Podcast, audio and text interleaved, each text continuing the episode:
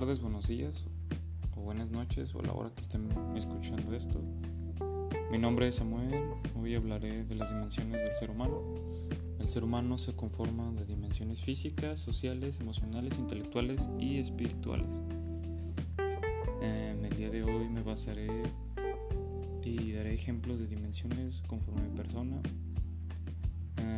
La dimensión biológica, que es la primera, esta incluye los aspectos físicos.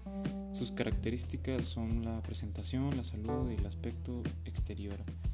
Yo, por mi parte, este, siempre cuido que no que no huela mal o que no o que vista mal o así, aunque a veces se me pasa, ¿verdad? Pero eh, procuro dar una buena impresión hacia las personas que no me conocen. Después sigue la dimensión social. Esta consiste en la interacción con otras personas.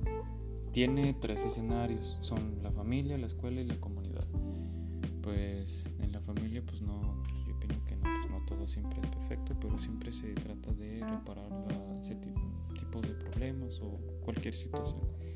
En la escuela pues este, intento pues destacarme y también guardo mi distancia hacia las personas que no conozco. Después en la comunidad, creo que no estoy en una comunidad como tal, pero pues esos serían los tres escenarios. Después sigue la dimensión emocional. Esta dice que son estados internos que se caracterizan por pensamientos, sensaciones, reacciones fisiológicas y conducta.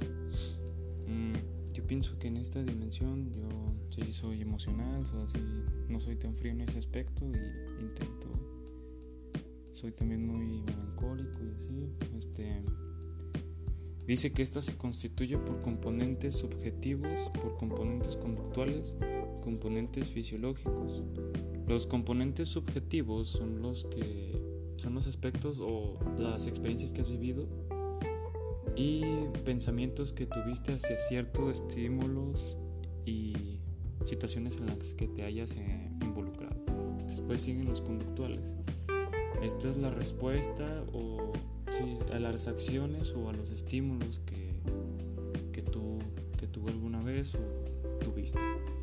Después siguen los componentes fisiológicos. Eh, estas son la respuesta o la reacción hacia ese tipo de estímulos o situaciones. Y pues eso sería todo de los de la dimensión emocional. Después sigue la dimensión intelectual. Es de esta es de personas que se concentran y reflexionan mucho las acciones que hacen. Yo en, esa dimensión pues yo me considero una persona medio bruta, a veces no pienso lo que hago y, y pues ya sería todo de esa dimensión. Después sigue la dimensión espiritual, que digo que es como que la que le da más sentido a tu vida. Ha de ser una, es una de las más importantes. Esta dimensión es la que se construye en el sentido de la vida o hacia donde quieres llegar. Yo soy una persona católica y creo en la vida después de la muerte y creo que hay un Dios que, que te ayuda y te cuida conforme las acciones que tú haces. Y bueno, eso sería todo por hoy. Ese, ha sido mi aporte de las dimensiones del ser humano.